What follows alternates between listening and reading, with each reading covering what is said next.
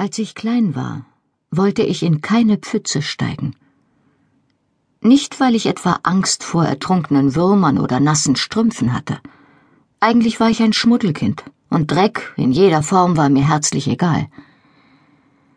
Es lag daran, dass ich mich nicht überwinden konnte zu glauben, dass diese perfekte glatte Fläche nicht mehr war als ein dünner Film aus Wasser über festem Boden.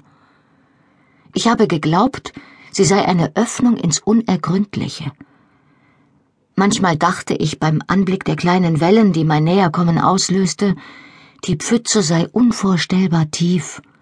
Ein bodenloses Meer, in dem sich träge Tentakel und glänzende Schuppen verbargen, in dessen Tiefe gigantische Körper und scharfe Zähne drohten.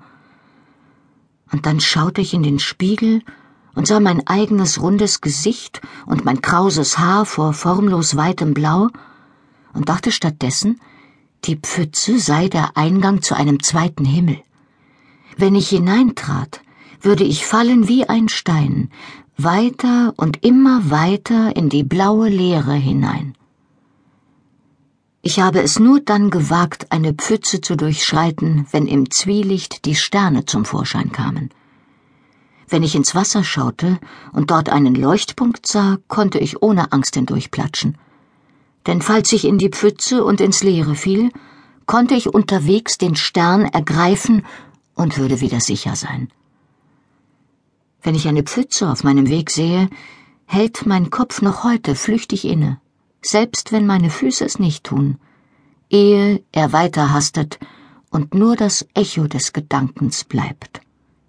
Was, wenn du dieses Mal fällst.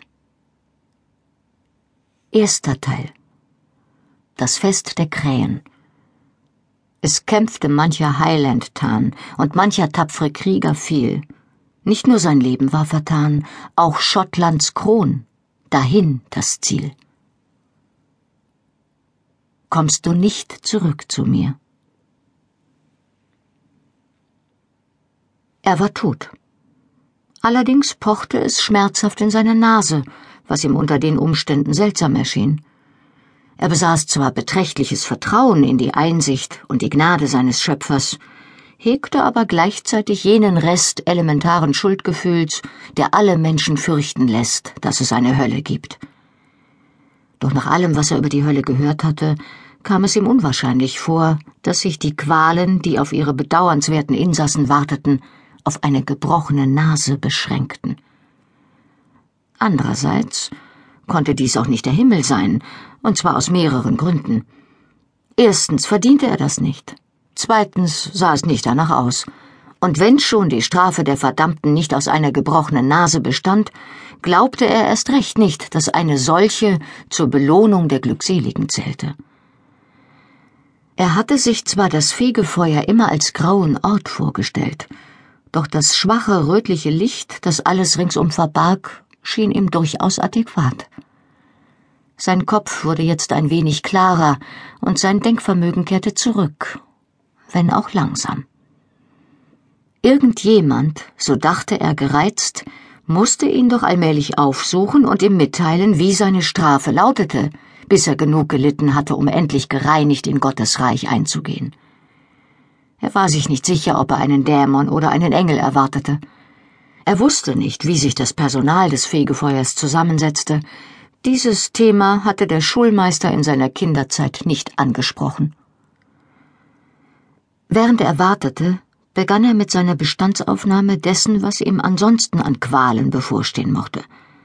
Er hatte überall Platzwunden und Prellungen, und er war sich hinreichend sicher, dass er sich den rechten Ringfinger erneut gebrochen hatte – Dank des steifen Gelenks stand er ab und war nur schwer zu schützen. Doch das war alles nicht allzu schlimm.